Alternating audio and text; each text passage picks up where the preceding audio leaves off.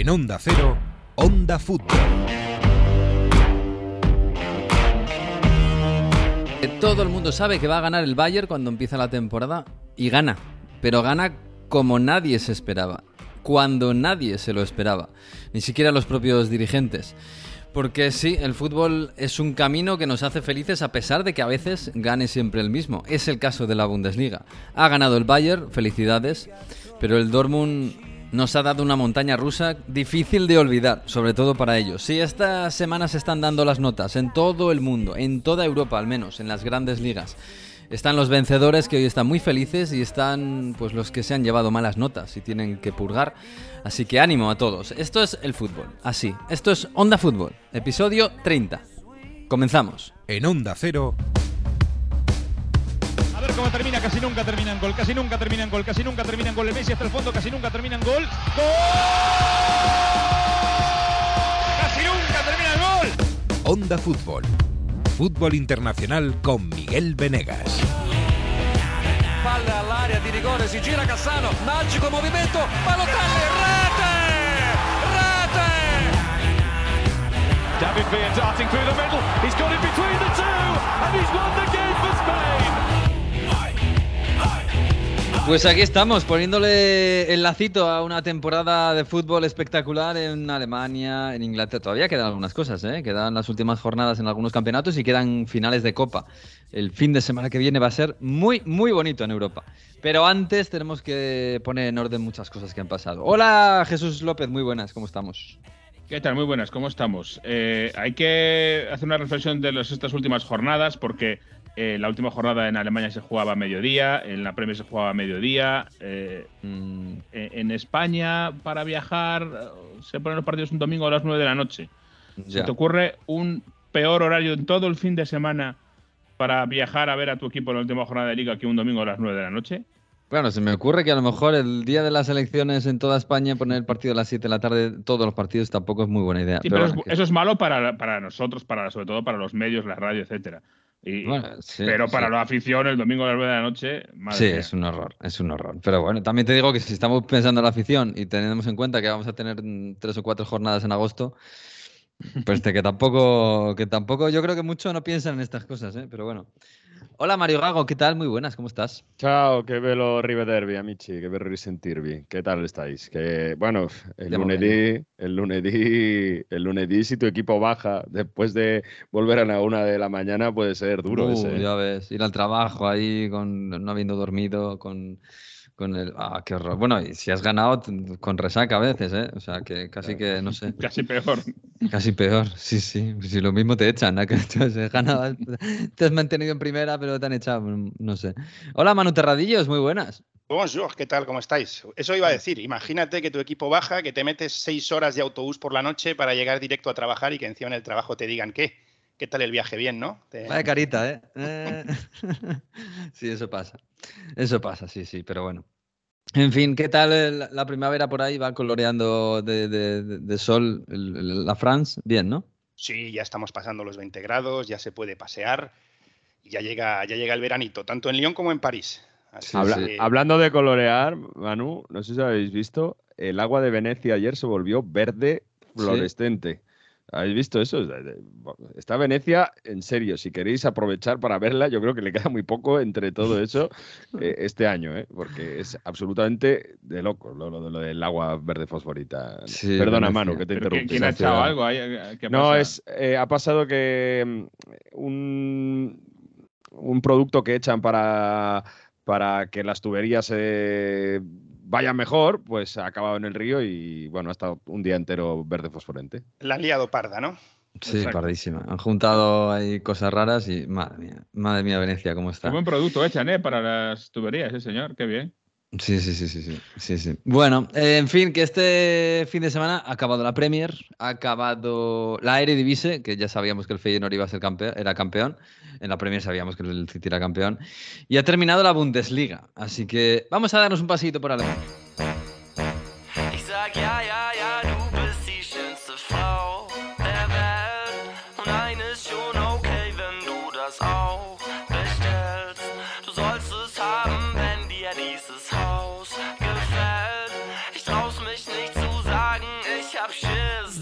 Chick is so bad, so bad, so bad. My chick is so bad,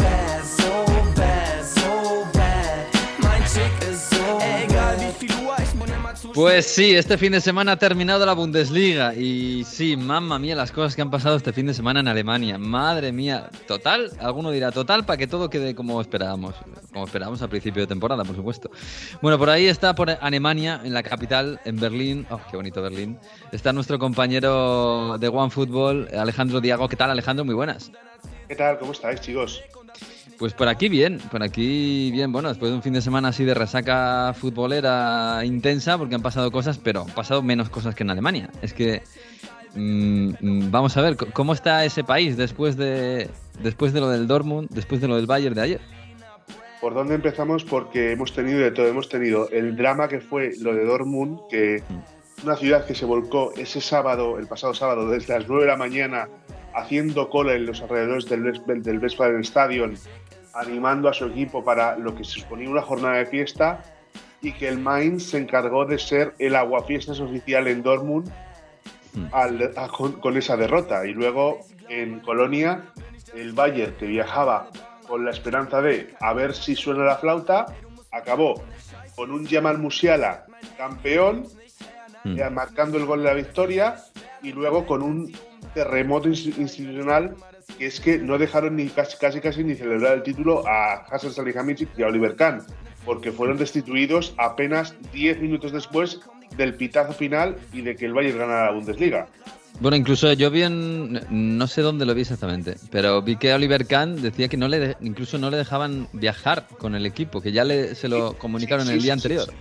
Lo, se lo comunicaron el día anterior, el propio Oliver Kahn lo denunció eh, justo a la, a la hora después de ganar el Bayern el título en Twitter, lo, comentó, y es una situación increíble, porque nadie se esperaba esto, y de hecho ayer Joshua Kimi, que era uno de los que hablaba en la fiesta de Marienplatz en, Múnich, y decía que se podían haber esperado al menos al final de la fiesta para comunicar la decisión de despedir a Salihamidzic y a Oliver. De- Decía Herbert Heiner, que es como el presidente de la Junta Supervisora, que había hablado con los dos antes, que Salihamidzic no se lo había tomado mal, entonces por eso le, le dejaron viajar, pero como dijo, que con Oliver Kahn la conversación se había vuelto muy emocional. Muy A ver. emocional y que no habían llegado a, ninguna, a ningún acuerdo y que entonces Eso- le dijeron, mira, Eso es un eufemismo porque muy emocional significa que Oliver Kahn casi llega a las manos efectivamente. con el que va a ser el nuevo CEO del Bayern, eh, Jan Dressler. Casi Ah. llega a las manos porque, según se comenta en varios medios, en Kicker, en Bild, en toda la prensa especializada que siga el Bayern de Múnich, eh, Oliver Kahn fue el, eh, eh, tuvo una conversación muy subida de tono con, con Jan Dressler, que fue que va, que va a ser el nuevo CEO del Bayern de Múnich. Claro, quienes hemos visto a Oliver Kahn jugar al fútbol, nos lo podemos imaginar, la verdad. Lo que, lo, que yo no. eh, Bueno, no sé hasta qué punto allí en Alemania está desgastada la figura de Oliver Kahn, que era hasta ayer el director general del, del club, si no me equivoco, y de Sa- Hassan Salihamidzic, el director deportivo, secretario técnico. Eh, es verdad que estos dos en, en el campo no eran los más cabales del, de aquel Bayern Múnich tan campeón. Pero no sé hasta qué punto la gente está contenta o muy descontenta con su labor en el Bayern estos dos años. Mira, no sé, el, la afición del Bayern no, eh, ayer celebraba la fiesta del título, pero por ejemplo, para que veas, te pongo un ejemplo. En el último partido de liga de- del Bayern de Múnich, en el Allianz Arena, estuvo en, el el pa- Leipzig. Mm. estuvo en el palco contra el Leipzig, sí, estuvo en el palco Heidi Klum, la supermodelo alemana, referente, referente de, de la moda y todo, todo lo que tú quieras. Y fue, eh, grabó unos vídeos en Instagram que se hicieron virales diciendo quizás tanto Salihamidzic y Kahn no deben seguir el año que viene en el Bayern de Múnich. Uy. Eso se hizo viral en Alemania y, y además reflejó un montón el sentimiento de muchos aficionados del Bayern de Múnich que además reaccionaron a la publicación de Heidi Klum, porque era, a ver, nadie se esperaba que al- alguien hablara con tanta franqueza de la situación del Bayern de Múnich y de repente una voz autorizada en Alemania en, los, en el mundo del show business como es Heidi Klum sale diciendo estas cosas. Sí, sí. Pues está claro que, mucha simpatía no, no, no, no, no vienen. Eh, y, y- y sobre todo, claro, lo que llega hasta aquí es la decisión de echar a Nagelsmann y fichar a Tuchel. Nagelsmann era líder, eh, llegó Tuchel, es verdad que nada más llegar le metieron una paliza al, al Dortmund, pero luego fue cuando empezó a caer la situación, perdieron la Champions, acabaron casi perdiendo la Liga. ¿E- ¿Es esto el gran, el gran debe que tienen eh, Kahn y Salihamidzic o va un poco más allá? No sé si el mercado, de el mercado de verano del año pasado, la salida de Lewandowski, eh, Sadio Mané, no lo sé. es un cúmulo de cosas. Es un cúmulo de la falta de planificación que hubo el verano pasado, porque la salida de Lewandowski se forjó de la noche a la mañana, como quien dice, en un momento en el que el Bayern estaba en fuera de juego y no, y no pudo, no fue capaz de reaccionar. Después fue la inversión en Sadio Mané, que no ha, dado sus resultados y todos hemos visto lo que ha pasado esta temporada con el jugador de Senegal, el ex del Liverpool, y luego lo que fue ya el cúmulo de la carta que, que tiró abajo el castillo de naipes fue la destrucción de Nagelsmann en una con nocturnidad y alevosía en un momento en el que incluso el propio Nagelsmann casi se entera por la prensa de que le están echando del Valle de Múnich, con lo cual han fallado muchas cosas esta temporada en Strasse y para la próxima va a haber que hacer una reconstrucción como, como Dios manda, porque el Bayern no se puede permitir volver a tener otros reveses tan duros como los que ha tenido este año, porque no solo hablamos de una Bundesliga que ha ganado en el último minuto mirando al móvil a ver si perdía el Dortmund, no, estamos hablando de una eliminación en la Pocal contra el Friburgo bastante vergonzosa, la eliminatoria de Champions League contra el City en la que, en la que el, el Bayern apenas se presentó ni en Manchester ni en Múnich, y son cosas que en las que el nuevo CEO va a tener que trabajar muchísimo para mejorar. Oye, Alejandro, una cosa. Eh, me, me ha atención lo que decías de lo de Lewandowski que se hizo a última hora, porque realmente era una noticia que veníamos conociendo hacía tiempo que el Barça estaba detrás eh, del polaco. Esto es, no sé si decirlo, un poco de eh, haberse confiado demasiado, eh, pensando que ni de broma Lewandowski les iba a dejar por el Barça y sorprenderse cuando finalmente sucedió, porque no es algo que pudiera haber cogido de sorpresa a nadie, supongo. Es algo que, a ver, es confiarse demasiado, porque todos contaban en la última jornada de Bundesliga del año pasado, cuando juega el Bayern contra el, creo que era contra Wolfsburgo, en la última fecha, el año pasado, todos contaban con que Lewandowski seguía. Sin embargo, después del partido, todo se viene abajo, todo cambia y, empiezan a surgir los rumores. Lewandowski se va, Lewandowski se va, Lewandowski se va. Y el Bayern es incapaz de controlar todo, toda esa marea que se viene encima y al final Lewandowski se acaba yendo. Claro, pero es porque, eh, porque tiempo para reaccionar tienen, porque yo me acuerdo que eso fue un culebrón que duró al menos un par de semanas. Es decir, Sí. tiempo tienes al menos Mm. para mirar un plan B eh, por si acaso se va Lewandowski, no lo Sí, además el, el mercado alemán es, es siempre de los primeros que hace los deberes. Digamos, son los primeros que empiezan a fichar. Fichó el Dortmund Aller, fichó el Bayern a Sadio Mané. Quiero decir que en eso son, son muy previsores, pero con lo del Lewandowski no. Exactamente, son muy previsores y el Bayern además históricamente ha sido un equipo que montaba sus plantillas en invierno, primavera y normalmente era, curiosamente, por ejemplo, eran, eran, eran eh, anuncios que en una rueda de prensa anodina, que estaba, por ejemplo, Uli Genes, igual al final de la rueda de prensa decía, ah, por cierto, hemos fichado a este jugador que va, va a jugar a partir del próximo verano en- con nosotros. Pero desde hace un par de años eso no se da y eso el Bayern parece que está planificando más al corto plazo y a jugárselo todo una carta, cosa que hemos visto que no le funciona bien y es por eso por este plan que han llevado a cabo los Salihamidzic y Khan no ha dado su resultado. Yo no sé si es mala suerte o, o mal hacer del Bayern, porque mira que se han llevado mal durante muchos años Salah y Mané en Liverpool y nunca pasó estas cosas o nunca nos enteramos. Pero en cualquier caso parece que lo controlaron mejor en el Liverpool Club, lo hizo bien para, para mantenerlos a raya, porque eh, Mané en pocos meses, después de convivir con Salah, ya se estaba eh, pegando con, con su compañero en, en- Múnich.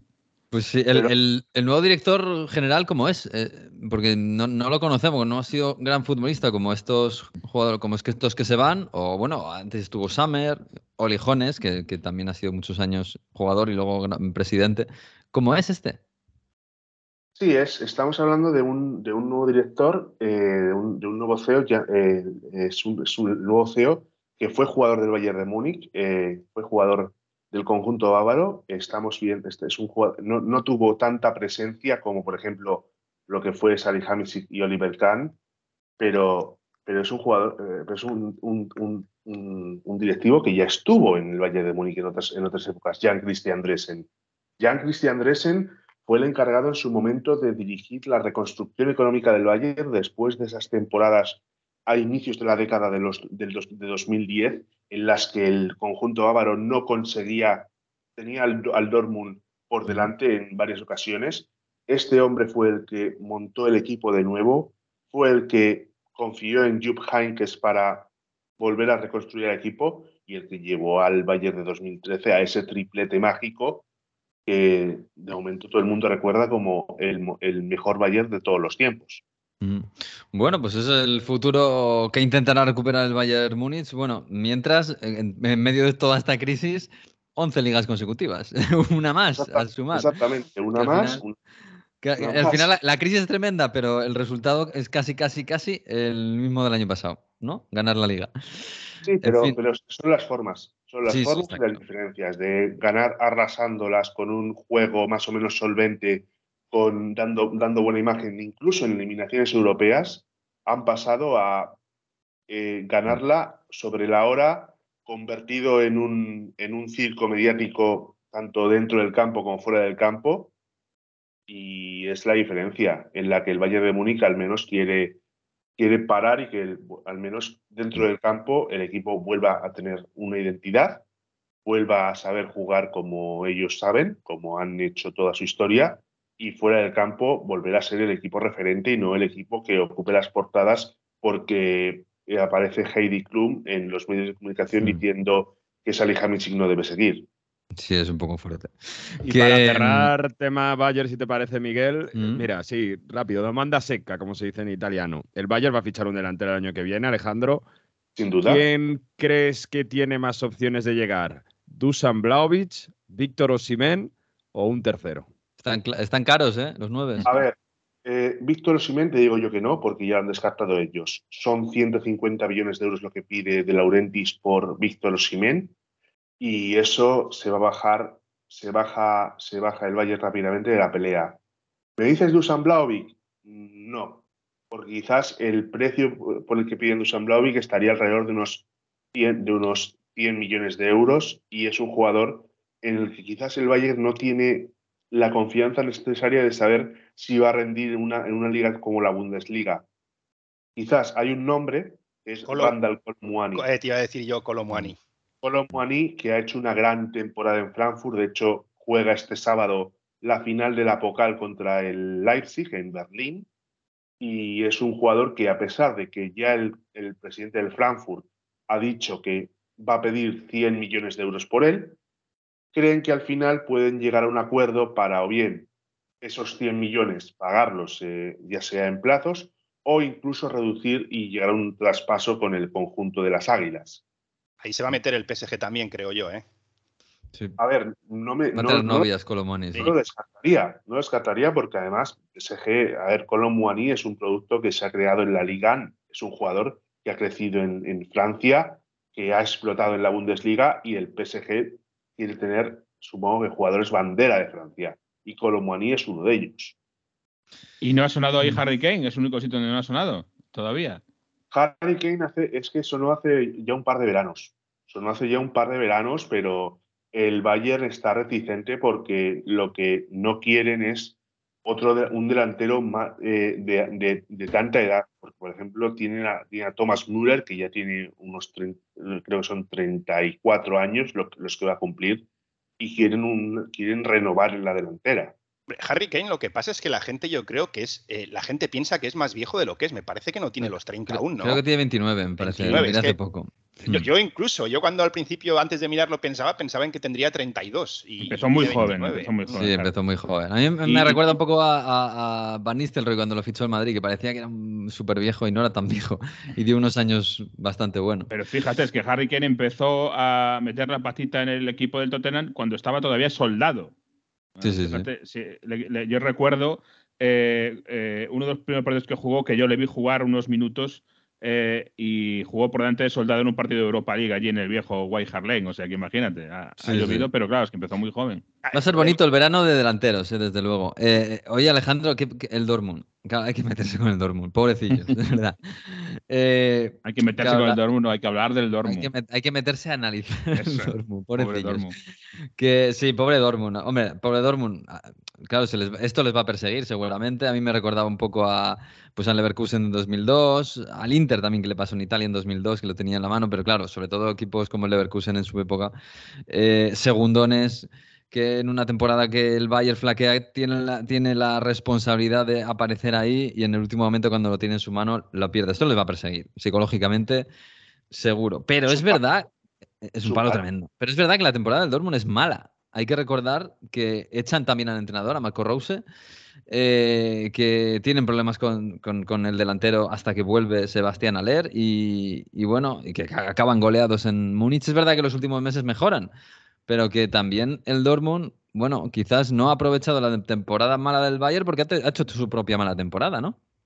A ver, no ha sido una temporada eh, mala, entre comillas, del Dortmund, pero lo que pasa es que les ha faltado competitividad, por supuesto. Edin Terzic llegaba a inicios de temporada para retomaba lo que había, el, trabajo que había dejado él hace unos, años en Dortmund, después de que llegara Marco Rose, después de va- varios vaivenes en el banquillo, parecía que tenían una, identidad para pelear por el título, eh, para al menos competir ese título de Bundesliga, pero les ha fallado, por ejemplo, el tema de no tener a Sebastián Aller en forma durante toda la temporada, eso se ha resentido mucho. Adeyemi ha estado lesionado mucho tiempo y Mm. es un jugador que, que es, que es clave, que este se suponía que era el año en el que iba a explotar por completo y es un Claro, es jugador que son los dos grandes fichajes de los últimos dos años, Adeyemi y Aller. Luego, luego también, por ejemplo, Daniel Malen es un, es un jugador que quizás se esperaba un poquito más de él. Le ha afectado mucho todo este circo mediático también que se ha formado al- alrededor de Gio Reina, que se ha convertido como, por así decirlo, en, en la vedette del, del Borussia Dortmund entre las discusiones que tiene con su familia de Estados Unidos, las discusiones en el, en el Dortmund, su papel. Ese, ese, ese malestar en, en algunos momentos de la temporada ha podido pasar factura y luego, por ejemplo, lo que, lo que le ha podido también dar ser un revés han sido las eliminaciones tanto en Champions como en Pokal, porque el Dortmund también cae en Pokal en cuartos y se queda sin la posibilidad de pelear un título justo un día después de que además cayera el Bayern eliminado contra el Freiburg. Bueno, y el futuro que le espera al Dortmund, eh, bueno, van a seguir más o menos las mismas líneas. Se confía en lo que se ha construido hasta ahora y que Adeyemi y Aller, que se han pasado media temporada fuera, eh, empiecen a funcionar ya desde el principio del año que viene. Em, no sé. Sí, eh, se confía, se, se confía en Adeyemi, se confía en Sebastián Aller. Bellingham se va a marchar. Ayer estaba despidiéndose del centro de entrenamiento del Borussia Dortmund. Estuvo... Ah, Esto de que Bellingham salga a calentar en el minuto 24 cuando te han metido el 0-2, eh, que era un poco como el, como el Cid campeador, porque estaba lesionado, porque no... A ver, Bellingham un poco raro, ¿no? estaba tocado. Estaba tocado y Edin Terzic intentó, le, de- le quiso dejar en el banquillo de inicio, cosa que para algunos puede ser discutible porque jugándote la liga tienes que salir con lo mejor y quizás ese, ese toque en el banquillo de, de Jude Bellingham, esa estancia en el banquillo de Jude, de Jude Bellingham, mejor dicho, puede ser el tema, puede- pudo ser la clave de, no ver al mejor Dortmund, pero luego, mm, vamos a ver, Jude Bellingham estaba desde la banda que se subía por las paredes y estaba intentando decir a, sus compañeros chavales, por favor, tenemos que, reac- que reaccionar. Bueno, pues sí se va a marchar Jude Bellingham. Y luego, mm, bueno, pues eh, Bayern y Dortmund van a ir a la Champions con el Leipzig y con el Unión Berlín. Es El tema importante. El Tenemos tema a- importante. a- a- Pero escucha. Es que esto, esto es muy grande, porque claro, Alejandro, tú estás ahora mismo en Berlín. Además, hoy es festivo en Berlín. ¿Cómo está Berlín Grande con el de Unión. El equipo ese del barrio de Copenhague, eh, en la de Champions? hierro. Y el Hertha Berlín en la segunda Bundesliga, no sé si al borde de la ruina o por lo menos con un problemón tremendo. ¿Cómo Y está sobre- esa ciudad? Y sobre todo, ¿se va a poder jugar Champions en Copenhague el año que viene? Eh, sí, lo prim- lo- te respondo a ti primero, Mario. Sí, se va a poder jugar Champions porque UEFA ya permite que sean gradas de pie sea, y son, son recintos adaptados, eh, autorizados por la normativa UEFA, con lo cual se podrá jugar Champions en Copenhague el año que viene.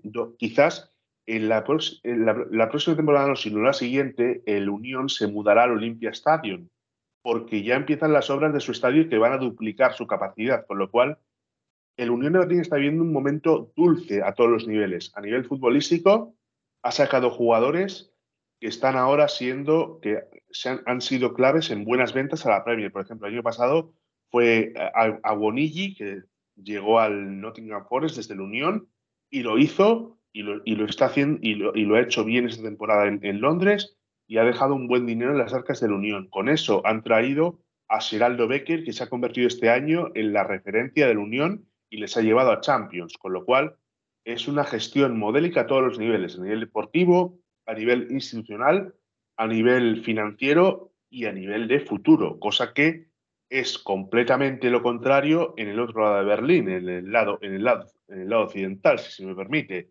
porque el ERTA ha sido un equipo que ha tenido unos vaivenes ins- institucionales tremendos, unos problemas deportivos que han sido únicos, porque, por ejemplo, Sandro Schwartz llegaba el, año- el año pasado, no ha podido acabar la temporada, han recuperado una paldarda, y pero ya era tarde. Un plan deportivo que no existe en el Hertha de Berlín, que muchas veces ha- hacía, hacía preguntarse a uno hacia dónde va este equipo, y ahora el problema al que se enfrentan, porque, a ver, la situación es tal que el club está peleando para pagar la licencia, no para pagar no solo fichajes, pagar la licencia de inscribirse en la segunda Bundesliga.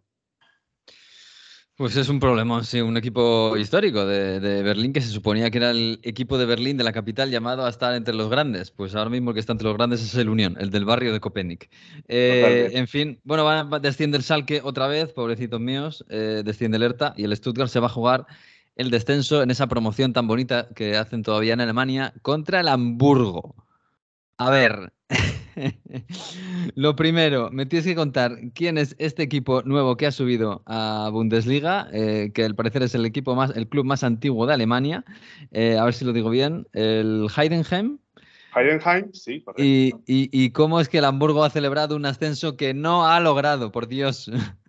Vamos a ver, la cosa es, cuando acaba el partido del Hamburgo en Ratisbona contra el Jan Regensburg, el Heidenheim iba, iba ganando dos a- eh, iba perdiendo 2 a 0 en su visita, creo que era, creo que era a la Arminia Bielefeld, en el último partido de la, de la Bundesliga.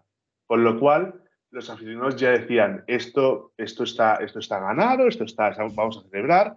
Los hinchas del Hamburgo saltaron al césped del, del- en Ratisbona, perdón, en, en, en, en- Bielefeld, donde jugaban, y el, porque era contra el Ratisbona, el partido del Heidenheim, contra el Jan Regensburg. No era contra el Regensburg, lo estoy viendo aquí. Exactamente, sí, sí, contra el, Regen- contra el Regensburg. Es- Y fue el, el Heidenheim iba perdiendo y de repente, minuto, no- minuto, no- minuto 93, empate el, el, el Heidenheim de penalti y minuto 99, gol de- del Heidenheim para subir. 99, madre mía. Una locura, una locura de, lo que es la segunda Bundesliga que coloca a este equipo, que es quizás a la ciudad, una, a, la, a- la ciudad más pequeña de Alemania que va a hacer Bundesliga el, año que viene, porque apenas tiene 49.000 habitantes, con lo cual estamos hablando de un, hi- un hito histórico, como lo fue en su momento eh, cuando subió a Bundesliga el Greuther Fürth o el Paderborn, que eran también de ciudades muy pequeñas, un hito histórico que van a disfrutar mucho en, en Heidenheim. Pues sí, este equipo que se llama Heidenheim 1846. Porque esta gente dice que se fundaron en 1846, o sea que es el equipo, el club más antiguo del mundo, pero o de Alemania desde luego, pero claro, no, no, no solo fútbol. no. En esa época no jugaban a fútbol. Está, Ninguno. está tiene cerquita trampa. de Stuttgart, Heidenheim, estoy viendo. Sí, es, es selva negra, ¿no? Casi. Es como. es- Selva, Sel- Selva Negra y además hace, hace apenas 20 años estaban en la quinta división del fútbol alemán. bueno, lo pues cual- bienvenido. Un subidón tremendo. Bienvenido al Heidenheim. Habrá que aprendérselo a decir bien el, para la temporada que viene. Tengo que decir Pues- que esa celebración de ascenso que no se produce, yo la supero ampliamente. ¿eh? Yo celebré un ascenso eh, del Celta con ah, autobús, con recorrido en autobús por toda la ciudad, con eh, eh, celebración en la plaza, etcétera, y al día siguiente la anuaron el ascenso por elección de vida. O sea que a mí eso me- se me queda corto, vamos. Ay, ay, qué historia. ese, ese fue lo mejor, hombre. Llama- llamando a los jugadores que estaban en la playa de, eh, de resaca para, oye, que hay que volver a entrenar, que no hemos Ay, que hay que volver a ganar otro segunda. partido. Vaya por Dios. Eso, eso duele mucho, eso duele. Sí, eso duele casi como tener el título en tus manos en el Westfalen Stadium ante 80.000 espectadores y pifiarla. Y además con un penalti fallado. Ay, ay, ay, ay, las cosas que pasan en la de Múnich, ayer, el domingo, la puso, la, la puso el equipo femenino que también ganó su Bundesliga y eh, también, también fueron partícipes de la fiesta en Marienplatz el eh, ayer domingo, con lo cual ese, ese maremoto ins- institucional lo han apaciguado dos Bundesligas de los dos equipos. Bueno, pues mira. Es el Bayern, ¿eh? Ce- celebrando dos ligas a la vez y echando a todos los ejecutivos. Sí, ¿eh? es, sí. es así. Y además, yo vi imágenes en Marienplatz que pues, mucha afición no había. Seguramente en Dortmund habría sido eso una marea amarilla espectacular. A ver, en de- Dortmund habían sí. 200.000 personas en la fiesta del título, Madre. con lo Oye. cual eh, fue una debacle.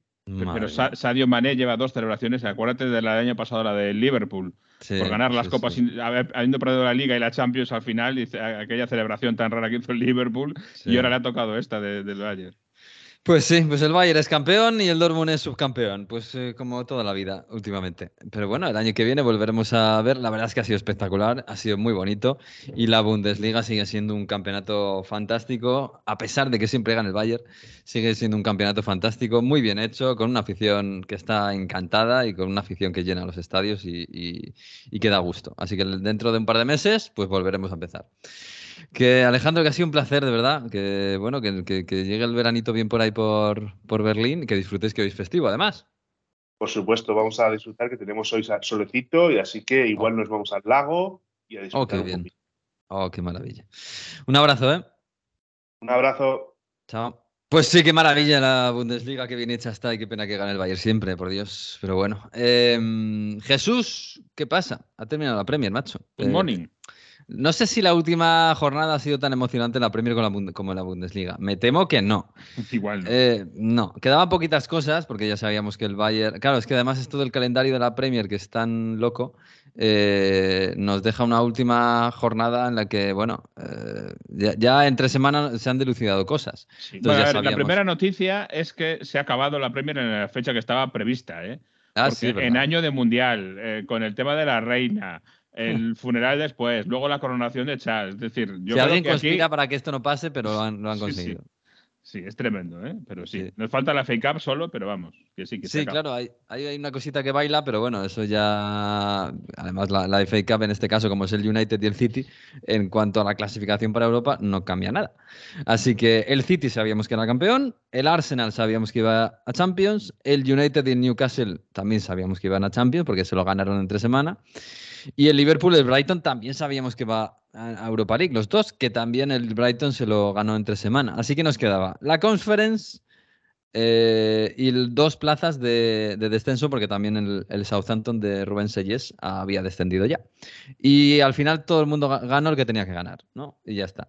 Sí, bueno, lo del, lo del Everton había quien lo dudaba, ¿eh? porque después de este, estos años eh, o esta Mm. temporada que llevan, eh, era curioso. Eh, Hubo, hubo suerte- 57 minutos, estoy viendo, 57 Sí. minutos de duda, ¿eh?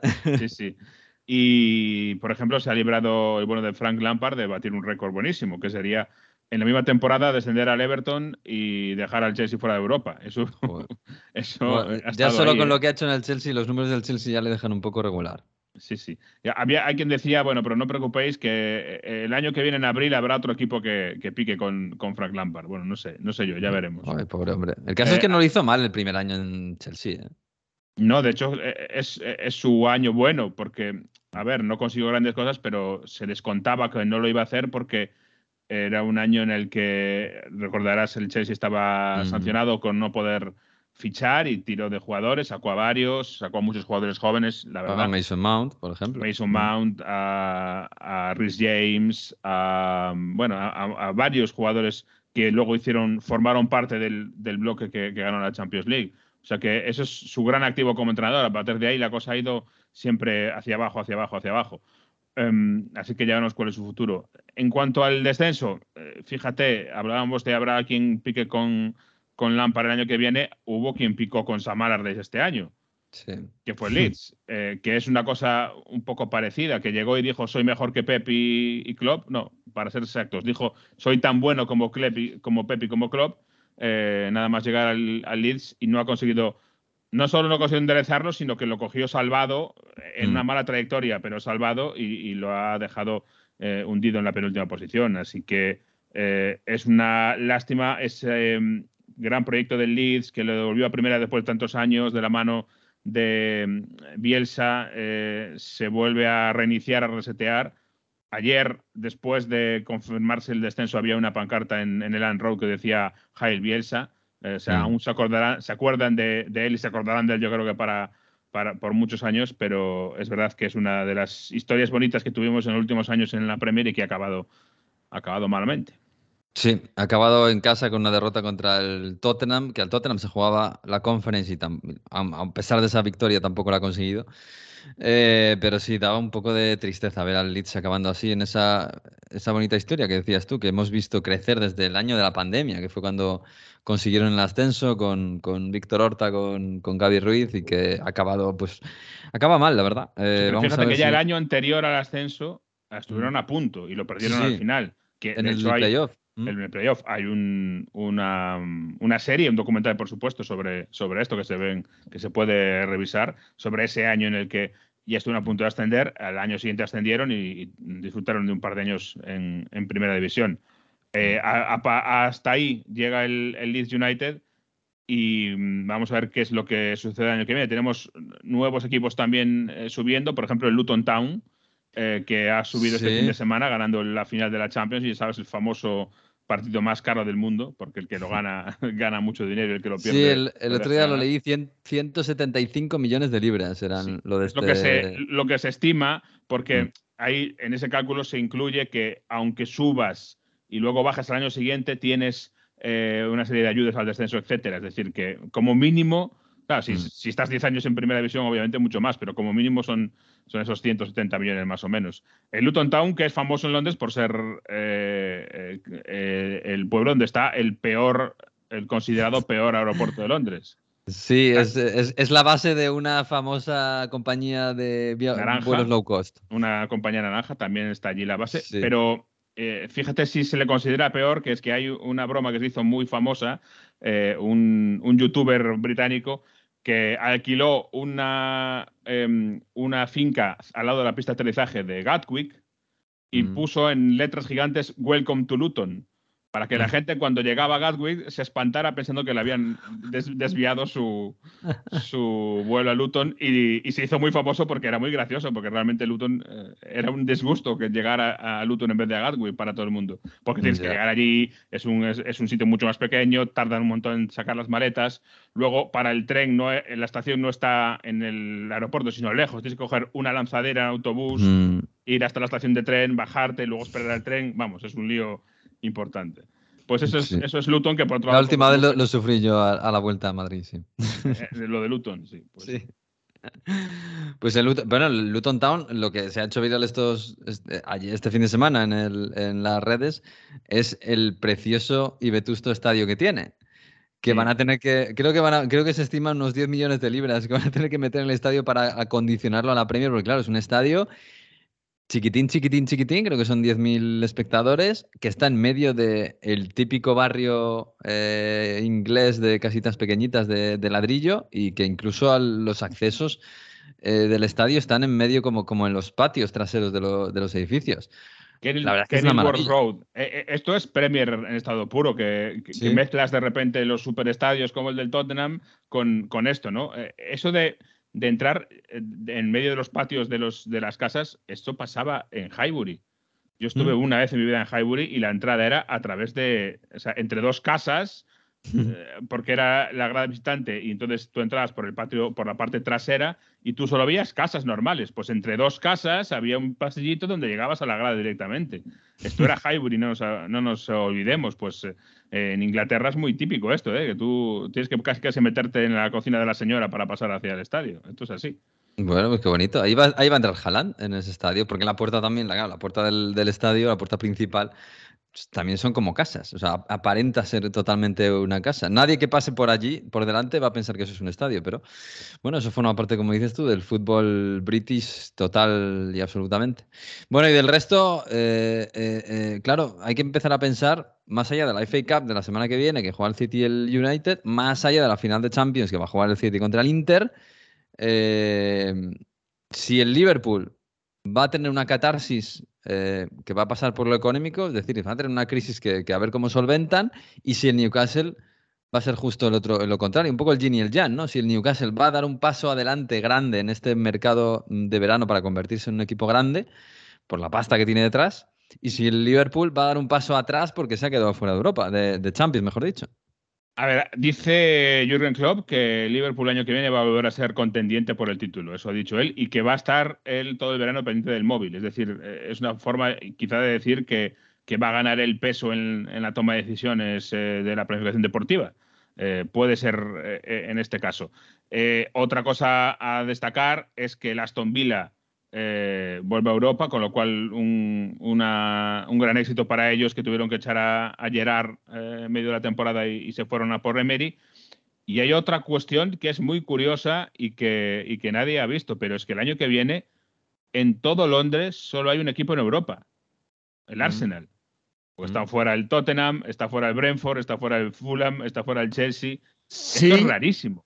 Si el West Ham no gana la Conference League. Si gana la Conference Bueno, League, es verdad, es Europa verdad. League. Que por cierto, lo contamos ayer en Radio Estadio, independientemente de que el West Ham gane o no la Conference League, el Mm, no Aston. Villa juega Conference League la próxima temporada. Igual en Italia, si la Fiorentina gana la Conference, va a Europa League. Sí, sí, sí. Y, y no, se, no quitan puesto al séptimo, que ahora en Italia sería la Juve, que luego lo comentaré. Pero lo normal en Londres es que haya dos o tres equipos en Champions, más Sí. uno o dos en Europa League. eh, Hombre, es que el Chelsea nueva. y el Tottenham, el, el- la debacle está. Claro, lo que no está fuera, ¿eh? nadie. Claro, sí, sí, sí, sí. Bueno, pues lo veremos. ¿Y, y el Newcastle qué? ¿Se habla de ya hay tambores de guerra o no? La cosa tan tranquilita. Fíjate, para lo bien que lo echa el Newcastle, eh, yo creo que se habla poco. Yo no sé si es porque están en el norte y un poco apartados del, del cent- de los centros tradicionales, que son Londres y Manchester, esa zona, ¿no? Eh, pero es verdad que se habla muy poco del Newcastle y lo que han logrado para mí. eh, deportivamente está muy bien, obviamente eh, con el dinero eh, que ha entrado se mejora mucho. Ha quedado por encima del Liverpool, del Tottenham y del Chelsea, eh, nada Mm. menos. Con lo cual hay que darles ese, ese aplauso. Y a partir del año que viene veremos. Eh, este es el verano en el que tienen que mm, sacar la patita, yo creo, ¿no? Hasta ahora Mm, lo han claro. hecho de forma más o menos discreta, etcétera. Eh, Ahora le puedes vender a un crack. Mira, es que vas a jugar en Champions. Que tenemos Claro. mucho dinero, futuro, todo lo que quieras. No, pero es que además vas a jugar en Champions ya. Exacto. Y tendrán que convencerles porque yo creo que va en gradación de lugares para vivir, ¿no? En Inglaterra. Y va de Mm. norte, de sur a norte. Es decir, eh, si estás en, en Londres, más o menos. Si ya subes hasta Manchester, uy, ya no sé yo. Pero ya si tienes que subir otra vez hasta Newcastle, ya es eh, eh, menos horas de sol. eh, no sé, es, es muy complicado vivir en Newcastle. Que me preguntan a Jose Pérez, que se fue de, de Canarias a Newcastle, que es como el, eh, eh, el día y la noche, nunca mejor dicho. Y yo creo que ese va a ser el problema. Eh, Vamos a ver cómo lo hacen para convencerles. Por ejemplo, eh, eh, famoso era que eh, Rafa Benítez, cuando entraba en Newcastle, seguía viviendo en Liverpool, iba y venía todos los días. Mm. No hay tan buenas comunicaciones en car- por carretera entre, entre la zona de Newcastle, de Newcastle y de Liverpool y, y Manchester, como, como por ejemplo entre Londres o incluso si te vas a, a- a la zona intermedia, Aston Villa, etcétera, está más, más complicado. En fin, no es fácil ¿eh? Eh, convencer a la gente, pero sí, como tú dices, con dinero y Champions League eh, empieza a haber ya otros argumentos de peso. Hombre, ya ves, si la gente se va a Arabia y a China, pues me imagino que a Newcastle tampoco les importará tanto. En fin, pues así ha quedado la Premier League 2022-2023, que ha coronado, oh, sorpresa, al Manchester City. Y el año que viene habrá que volver. En fin, vamos a Francia, hombre.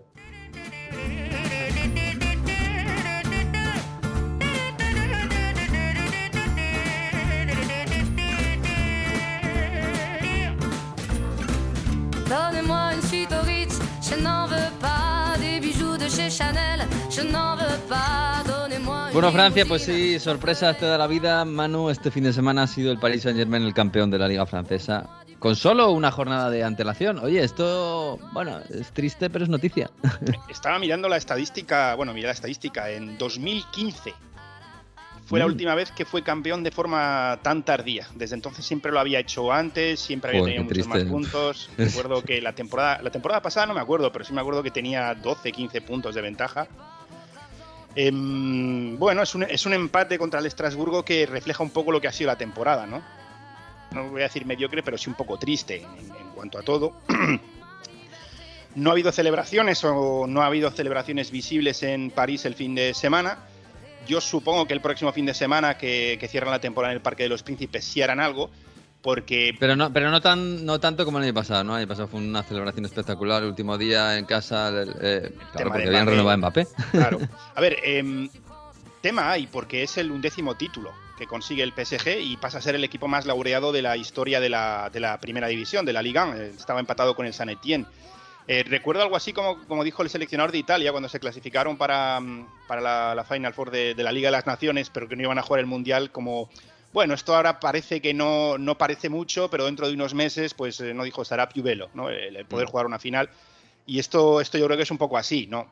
Ves cómo termina la temporada, pues sabe a poco, dentro de unos años eh, se verá que es el club más laureado y tal vez, em, tal vez se aprecie de otra forma, pero la temporada no ha sido buena, ha sido muy gris, muy gris, muy triste, eliminados de nuevo en, octavos. Además, sin ser contra un, archienemigo, yo creo como parece que ha quedado el Real Madrid, sino que fue casi sin opciones prácticamente ante el Bayern. En Copa cayeron ante el, el gran rival que es el Olympique de Marsella. Y es un título que, ya te digo, no, no se ha celebrado, al menos de forma visible en París. Eh, sí es verdad que jugaban fuera, que se habían desplazado unos 700 aficionados. Pero imagino que harán algo en el estadio el próximo fin de semana para cerrar la temporada, para, bueno, pues para ofrecer el título, ¿no? Celebrar el título con sus aficionados y, y cerrar una campaña y empezar ya a mirar a la, a la siguiente.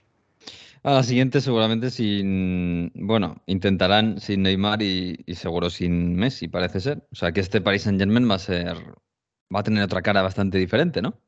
Sí, va a haber cambios. Lo de Messi ya es- prácticamente se da por hecho.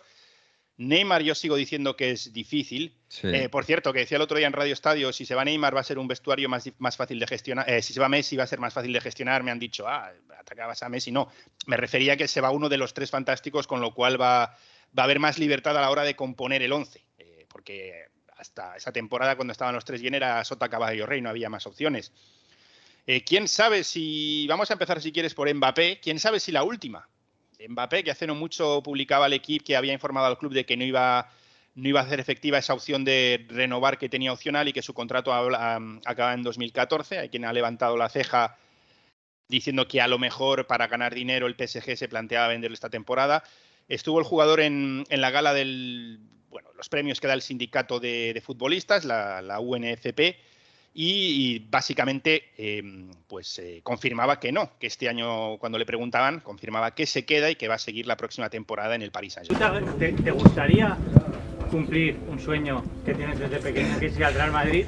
Bueno, estoy aquí para hablar únicamente del trofeo, no, no hablar más. Eh, bueno, si la Estoy aquí para hablar del trofeo. Lo que pase en otros sitios no es asunto mío. He dicho que jugaré la próxima temporada en el Paris Saint-Germain. Me queda un año de contrato y voy a cumplirlo. eh. Pues sí, va a ser un verano movidito. Lo que no sabemos es quién va a estar al frente de todo esto que van a hacer. Sí, porque se da por hecho que Galtier se va. Han salido muchos nombres. eh, ha salido Luis Enrique, Mourinho, Thiago Mota. Em, le preguntaban a Galtier por ello, porque ya llevan varias semanas así. Y, y él fue rotundo, además con un mensaje a los periodistas y, y dijo que él, después de todo lo que ha hecho esta temporada, que merece seguir. ¿Por qué lo merezco? Porque he dado todo esta temporada, con mucha energía en todo momento. Hemos sabido y he sabido mantener el rumbo en momentos muy difíciles, ya sea desde un punto de vista personal o profesional. Vosotros los periodistas no me habéis perdonado ni una, pero somos campeones de liga y hemos ganado la Supercopa, el trofeo de los campeones. Las temporadas catastróficas en el PSG son cuando no son campeones. Les saisons catastrophiques au Paris Saint-Germain, c'est quand on n'est pas champion. Bueno, pues lo veremos. No sé yo, hombre, él tendrá ganas de seguir o que, que le paguen lo que le tienen que pagar, supongo. Pero tiene mala pinta eso, ¿eh? No sé, no sé, no sé, qué- no sé qué estará pensando la cúpula directiva del Paris Saint-Germain. Que del resto, bueno, eh, ya está, casi casi está todo más o menos vendido. El Lens y el Marsella van a ir a Champions, el- el Marsella va a ir a clasificar, a previa de Champions, y el Lens va directamente, que esto es una machada espectacular. Esto lo habrán celebrado allí en el norte, ¿no? Claro, ha habido todo, toda una, fiesta, lo, corroboraron goleando al Ajaxio. Em, eh, es- hay que ponerlo en contexto, es que estamos hablando de un equipo que la temporada 2020, o sea, que termina 2019-2020, estaba en segunda división todavía.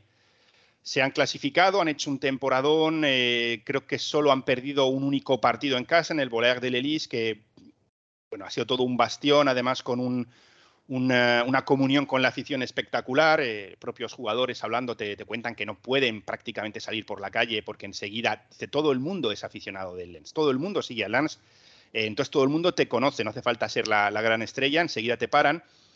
Eh, muchas cosas. Eh, ha sido nombrado mejor entrenador de la temporada. Yo creo que sobran las explicaciones viendo el temporadón que han hecho. Eh, temporadón también de Openda, el delantero belga que ha marcado 20 goles, eh, ha estado en ese 11, en ese 11 inicial de la, de la temporada que decíamos, ¿no? del sindicato de jugadores. Seco Fofana, centrocampista que me encanta, también ha estado ahí. Temporadón increíble. Vamos a ver la próxima temporada cómo se toman eso de la Liga de Campeones si no, y si no notan mucho el jugar la Liga de Campeones y el salto también, ¿eh? porque hemos visto clubes como el Marsella esta temporada en Champions eh, que han quedado fuera últimos en la fase de grupos. Pero aún así, eh, es que no es para menos. Pues celebraciones en Lens, temporadón, jugadores a un magnífico nivel, comunión absoluta con la afición. Y no es para menos, yo creo que es un- una recompensa merecida para el que ha sido el, el gran equipo para mí esta temporada, más allá del equipo revelación en la liga. Bueno, pues eh, sí, desde luego. Va, va a ser bonita esa Champions, ¿eh? Con el Newcastle, con el Lens, con el Unión Berlín. Bueno, va a tener muchos ingredientes interesantes esa, esa Champions. Bueno, la semana que viene la última jornada. Y todavía quedan cosas, ¿eh? Que Queda una plaza de descenso, queda la Europa, Europa como queda. Así que, y queda la- esa celebración extraña del el Paris Saint-Germain en su... Vas a estar allí, ¿verdad? Sí, sí, está previsto, salvo que el PSG diga lo contrario. Bueno, en este caso es la, la Asociación de Periodistas Deportivos los que gestionan las acreditaciones. Que te vamos. gusta, ¿eh? Que te gusta una fiesta. No, no me han puesto pegas ningún partido, me han acreditado en todos. No creo que este sea para Mm. menos. Eh, ti- Sitio hay, o sea que, que estaremos viendo a ver cómo, mm, cómo celebra y a ver cómo reaccionan los aficionados. ¿eh? Que, que se me ha Mm. pasado decirte. Va a haber celebración seguro porque además el PSG se reunió de nuevo con los ultras, que recordáis que estaban en huelga y sacó un Mm. comunicado diciendo que eran parte fundamental, los aficionados. No se refería solo a los ultras, sino a los aficionados en general. Y en principio estarán todos allí pues para celebrar ese undécimo título. Bueno, pues lo veremos, lo veremos. En fin, bueno, vamos a ponerle un poquito de sonido italiano a esta cosa.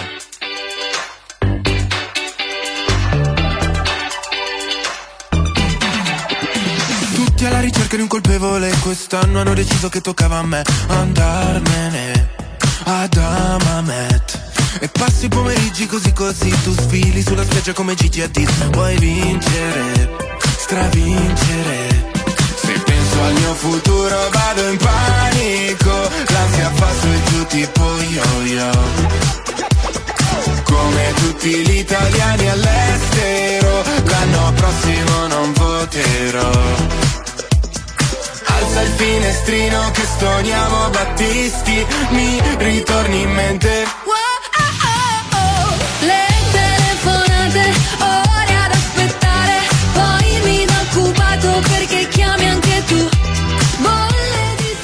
Bueno, Mario, estamos enganchados a Fedez, ¿no?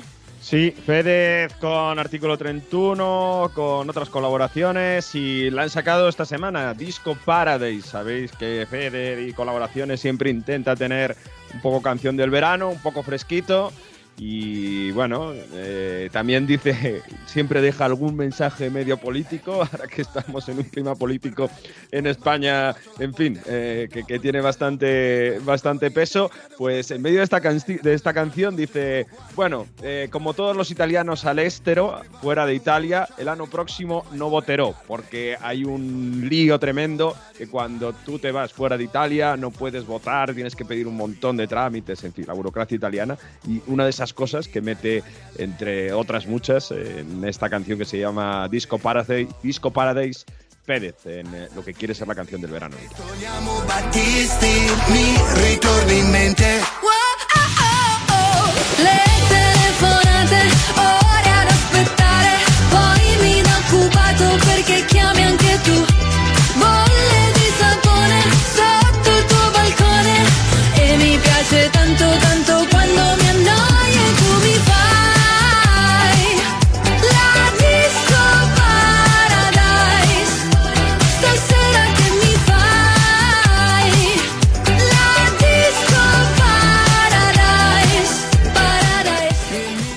Está mal, Fedez, para empezar el veranito en Italia que empieza ya. Bueno, empieza la semana que viene, ¿no, Mario? Porque termina la temporada la semana que viene, la- el calcio, eh, la serie italiana. Eh, con cositas que, que resolver, pero no muchas, ¿eh? Eh, Está casi todo ya. Casi todo vendido, ¿eh? Tenemos las, los equipos que van a Europa decididos y además la Supercopa italiana también. Porque el año que viene Supercopa Italia formato español con cuatro equipos, es decir, primero y segundo de Serie A y los finalistas de Copa. Sabemos primero Napoli campeón, segundo la Lazio, finalistas de Copa, Inter y Fiorentina. Por tanto, Supercopa Italia a cuatro equipos en Arabia Saudí, por supuesto, definida. Tercero es el Inter, cuarto el Milan, que ganando este domingo, ayer en casa de la Juve 0-1, por cierto, buen gol de Giroud de cabeza, Sí, para desatascar un partido horrible. Pues con eso ya certifica que son equipos de Champions, así que dos milaneses, la Lazio y el Napoli. A Europa League va la Atalanta y la Roma siempre y cuando no gane la Champions League. Eh, perdón, siempre y cuando no gane la Europa League contra el Sevilla. Si la Roma gana Europa League contra el Sevilla, va Champions. Cinco italianas en Champions, quedaría Atalanta en Europa League y el séptimo que iría a Conference.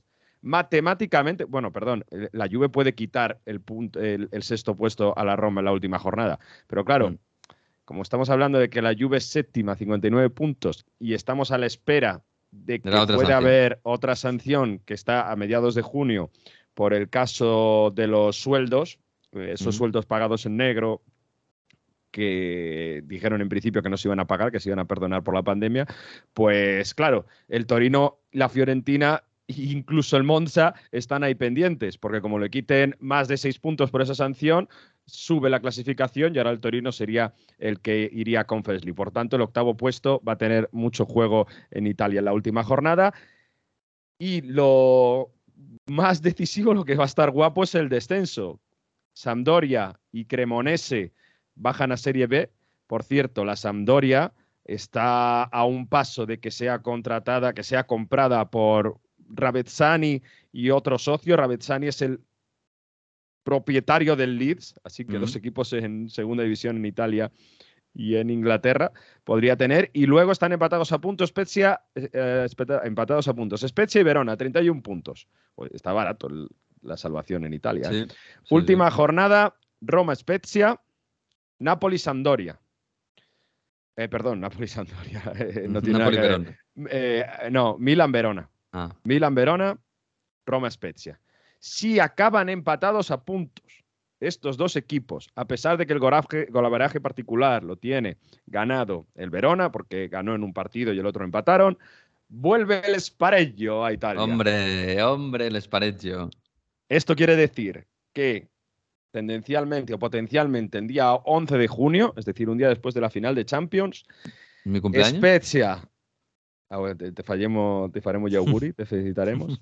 Spezia y Verona en un campo neutral se enfrentarán en una finalísima, en un spareggio, para no descender. El que gane ese partido, prórroga, penaltis, se salva. El que no, baja a segunda división. Partita, gara seca. El que Mm. pierde, baja a segunda división. Tendencialmente sería el 11 de junio en un campo neutral. Sería- Dan ganas. eh, de que- No, no hay calendario para esto, pero ha vuelto y es, bonito. La verdad es que el Spareggio es bonito. En los 90 funcionaba muy bien, incluso para el título, eh, cuidado.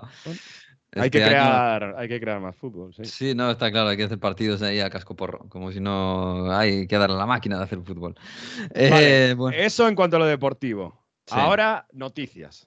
Noticias. Noticias importantes. Ya es oficial. Luciano Spalletti no va a seguir la próxima temporada en el Napoli. es tremendo Lo ha dicho Aurelio de Laurentiis en un programa mítico de la RAI, que por cierto se va a dejar de emitir en la televisión pública, va a pasar a la televisión privada, que se llama ¿Qué tempo que fa?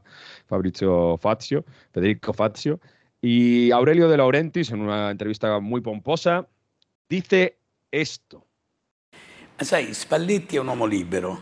Allora, quando qualcuno viene da te e ti dice, in fondo io ho fatto il massimo, si è concluso un ciclo della mia vita, io ho un contratto con lei, ma io preferirei avere un anno sabbatico.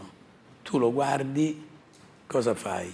Ti opponi? Tu devi essere sempre nella vita Luciano generoso. Spalletti ha venido y me ha dicho, yo no puedo hacer más en este Napoli, por tanto, quiero un año sabático. Y cuando una persona te viene así y le ha dado todo por, el, por ti, pues no puedo nada más que dejarle libre y descansar. Esos son el par de botas que habíamos comentado en Onda Fútbol que necesitaba Mm. Spalletti para ir a su granja de la Toscana y cuidar de sus animales. Oh, pues. Luciano Spalletti va a dedicarse a su granja el año que viene en la Toscana y deja el Napoli.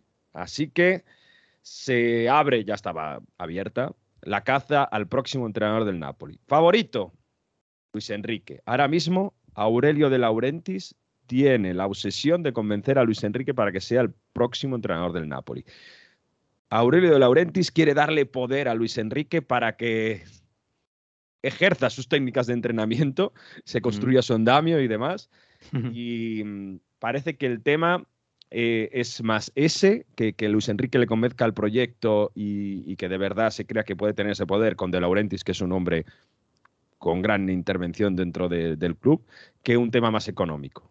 Si no, pues ha salido el nombre de Gasperini, una vuelta de Rafa Benítez que sería clamorosa. Bueno. Mm. Bueno, habrá que ver. varios. Es, es- es tirar alto ¿eh? lo de Luis Enrique porque tiene, va a no tener es- novias. Esto no es serio, Mario. ¿eh? O sea, primero escucho que el Bayern nos quiere quitar a Colomwani, ahora que, Ujú. el, eh, que el Napoli nos quiere quitar a Luis Enrique. Esto, esto no es serio, Mario. Esto no es serio. Eh, La, la- la batalla por Luis Enrique este verano, ¿eh? Madre mía, qué bonito. En fin, bueno, eh, ¿y de la Juve qué? ¿Esperamos esto de la sanción para allá? ¿Para, para cuándo? Porque la 15 de que junio. hacer sus planes. 15 de junio está fijada la audiencia del caso sueldos. ¿Y ese día sancionan? Ese día eh, está la audiencia y se sanciona, pero pueden pasar varias cosas. Y la primera, eh, ayer eh, Francesco Calvo, que es el nuevo CEO de la Juve, la ha avanzado, y es que la sanción por 10 puntos por el caso plusvalías, que es la que tiene ahora, no se va a recurrir más. Esto la Juve ha anunciado ayer que no van a recurrir. Es una señal de, mm, en italiano lo llaman patellamento, de, mm, de ponerse de acuerdo con la federación, ¿no? de, llegar a, a- un acuerdo antes del juicio y que haya una sanción económica, que, que, mm, eh, no tener que llegar a la sanción de puntos. Esto es lo que está intentando hacer la Juve ahora mismo con la Federación Italiana de Gioco Calcio en Italia y con la UEFA también. Porque también en junio, a finales de junio, está previsto que en Nyon, en la sede de la UEFA, decidan si va a haber sanción a la Juve el año que viene. Ahora mismo, por eh, méritos deportivos, podría entrar en Conference League el año que viene o incluso en Europa League si sorpasan a, a Roma y Atalanta la última, en la última jornada. Entonces, el 15 de junio puede pasar que haya sanción de al menos cinco puntos. Todavía no ha salido el fiscal de la federación para decir eh, la gravedad del asunto. Medios italianos dicen cinco, seis puntos. Ahora mismo tiene seis puntos de ventaja sobre el Torino. Y entonces quiere decir que el año que viene no juegue en Europa. Y luego puede pasar también que lleguen a un acuerdo y que no haya sanción y por tanto que la Juve juega en Conference o en Europa League el año que viene. Es muy bonito, es muy bonito, no me digas que no, ¿eh? Que sancionen a la Juve y que gracias a esa sanción el Torino entre en Europa. No me digas. Sería, sería clamoroso. Es que ha hecho un muy buen final de temporada el Toro, ¿eh? jugando Sí, fuera de casa y demás. En cualquier caso, cosas en la Juve que ya sabemos. Di María no va a seguir en la Juventus. No, tenía un año de contrato y no se va a renovar. Han acabado bastante mal con Allegri en fin, sobre todo después de Sevilla el equipo se ha roto mucho. Rabiot no va a seguir en la Juventus y Leandro Paredes no va a seguir en la Juventus. Esos tres nombres seguro que no van a seguir en la Juventus. Y no jugando Champions League la temporada que viene, las sensaciones en Turín ahora mismo son que o Dusan o Federico Chiesa van a salir del equipo. Y vamos a ver qué pasa con Pogba y su sueldo y su lesión Mm. y demás. Pero eso va a estar más complicado venderlo. Y por último, para cerrar el tema, Massimiliano Allegri. En Oh. estos días, República, un medio italiano generalista bastante fuerte y, y con buena información, afirma que la junta directiva actual de la Juventus está intentando llegar a un acuerdo con Massimiliano Allegri para que dimita la próxima temporada. O sea, para que dimita antes del inicio de la, de la próxima temporada. Allegri ya ha dicho que él es un hombre que le hace lo que le piden y que él ha venido a la Juventus para... eh, bueno, mira, vamos a escucharlo, porque dice Allegri, dice, si hubiese querido ir a ganar, hubiese ido a otro sitio. Cioè, io quando sono tornato sapevo che era difficile vincere. Eh, se, se fo- non sono così tanto stupido, se fossi se avessi voluto vincere sarei andato magari da altre due parti. Eh, la Juventus comunque eh, è sempre costruita per vincere a seconda di quello che dite voi, ma non è così, ci sono delle squadre che sono stati sei anni senza entrare nelle prime quattro. A mí estas palabras de Allegri me suenan, yo no tengo la culpa. O sea, eh, él dice, si hubiese querido ir a ganar... A ganar dinero. No, a ganar títulos. Ah. Clara referencia a- ¿Al Real Madrid? cuando- al Real Madrid, me hubiese ido, pero he venido aquí. Entonces le repreguntan, dicen, bueno, ¿qué pasa? Eh, ¿Esta Juve no es hecha para ganar? Dice, no, no, es que claro, en- a la Juve se vive todo de otra manera, porque ha habido equipos que han estado, dicen este audio, han estado seis años sin ir a Europa, y claro, se han reforzado mucho más que nosotros porque han tenido esa, esa obligación. O sea, tirando ya balones fuera a la directiva. Por tanto, roce Allegri directiva, es posible que este verano Massimiliano Allegri acabe cayendo. Manu sabe que hay alguno que está colocando a Tudor en la Juventus, Fabio Grosso también eh, está sonando con su ascenso a- con el Frosinone. Lo cierto es que, bueno, con la nueva junta directiva está todo, está todo bastante por decidir. Va a ser un verano bastante agitado, agitado en Turín. Igor Tudor, que fue ayudante de eh, Andrea Pirlo en el último año que la Juve ganó algo en Italia, que fue hace dos años. Dos años de Allegri, cero títulos. Bueno, pues lo, pues lo veremos, porque va a ser movidito el verano también por allí por Turín, empezando por el mes de junio, donde todavía no sabemos si le van a sancionar con pasta solo o con puntos también. Y si el Torino o la Juve van a ir a Europa, qué bonito, la verdad es que va a ser. Acabo la liga. Bueno, no del todo, no del todo, espérense a los tribunales. En fin, bueno, vamos y a antes de, antes de cerrar Sí. rápidamente, que si hay gente del Sevilla que está muy pendiente de qué va a pasar en la final de Europa League, tenemos final de Europa League este miércoles, Roma-Sevilla, Sevilla-Roma. La Sevilla actúa de local en, en Budapest y está todo el mundo pendiente de Paulo Dybala. Ha vuelto a entrenar, está empezando a entrenar con el grupo, va a llegar a ultimísima hora, convocado sí, titular muy, muy difícil. Pero Paulo Dybala llega a la final de Europa League. Miguel. Bueno, pues lo veremos. Vamos a cerrar.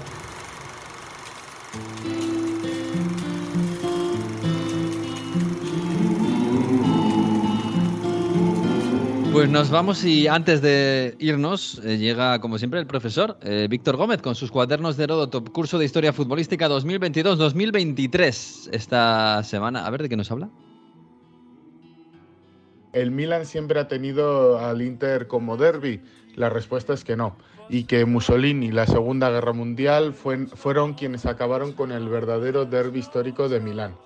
Comenzamos recordando, ya como dijimos en capítulos anteriores, que el Inter fue fundado por 44 miembros del Milan que dejaron el club por la negativa de los socios fundadores de fichar a jugadores extranjeros y que en el Milan solo jugasen italianos. El 9 de marzo de 1908, en el restaurante Orologio, se fundaba el Fútbol Club Internazionale y el artista Giorgio Mugiani, con los colores de la noche y las estrellas, más las siglas del nuevo club, creaba el que hasta hace poco era el escudo del Inter.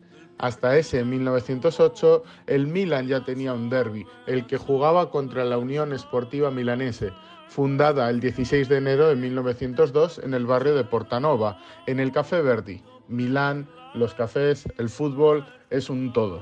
En 1905 ya jugaban en prima categoría, la Serie A del momento, y en su primera aparición logró un meritorio tercer puesto. En la eliminatoria lombarda empató con el Milan en su primer derbi oficial por 3 a 3 en el campo Aquabella y venció en la vuelta en su estadio en vía Comasina por 7 a 6. En la fase final perdió los tres partidos y logró un solo empate, quedando tercero por detrás de la Juventus y del Genoa. Tuvo más suerte en, los en el campeonato sucesivo de 1908, donde quedó segunda por detrás de la Provercelli y por delante del Andrea Doria, equipo que formará la futura Sampdoria. Y en 1909, que pasó invicta a la fase final, ganando al recién nacido Inter de Milán como al Milan. para posteriormente ganar la semifinal al Venecia, pero volver a perder la final nacional contra la Pro Vercelli, siendo así otra vez subcampeona de Italia. Permanecerá en prima categoría hasta 1922-23, cuando de- eh, descenderá a la segunda categoría tras ganar únicamente 3 de 22 partidos y cosechar solo 14 puntos innecesarios para mantenerse en la máxima categoría. Pero llegará el ventenio fascista de Benito Mussolini en Italia y se firmará la Carta de Viareggio, que como ya contamos en otros episodios y podéis leer en Victorias y Derrotas, es el documento por el cual el deporte quedaba supeditado al régimen fascista. Con el fin de crear una única división y muy competitiva, se obliga a muchos equipos a fusionarse entre sí y que solo hubiera dos grandes equipos en las grandes ciudades. Este caso se da en Milán y se mantiene al Milan y, se solo se podía tener un equipo más, por lo que el Inter, porque su nombre no estaba bien visto por eso internacional por el régimen, es obligado a fusionarse con la Unión Esportiva Milanese y cambiar de nombre al de En honor al patrón de la ciudad, San Ambrosio. En 1932, el régimen fascista disuelve la Ambrosiana, nace la Ambrosiana Inter y devuelve así su estatus a la US milanese y sus títulos desde 1903 a 1928. Tras la Segunda Guerra Mundial, la milanese desaparece, renuncia a su plaza y en 1946 desaparecerá por completo. Le genti che passeranno, oh vela ciao, vela ciao, vela ciao, ciao, ciao. Pues ahora sí que nos vamos, nos marchamos hasta la semana que viene, eh, que ya va- vamos a cumplir. eh, que la semana pasada pedimos perdón a todos que no estuvimos porque tuvimos problemas logísticos, pero volveremos la semana que viene porque terminan las ligas, terminan los campeonatos, terminan las copas, termina todo. Así que estaremos por aquí en Onda 0.es y en todas las redes, en todas las plataformas el próximo lunes ah, con el 31, me parece que será. Hasta aquí el 30. Disfruten de la semana y del fútbol y adiós.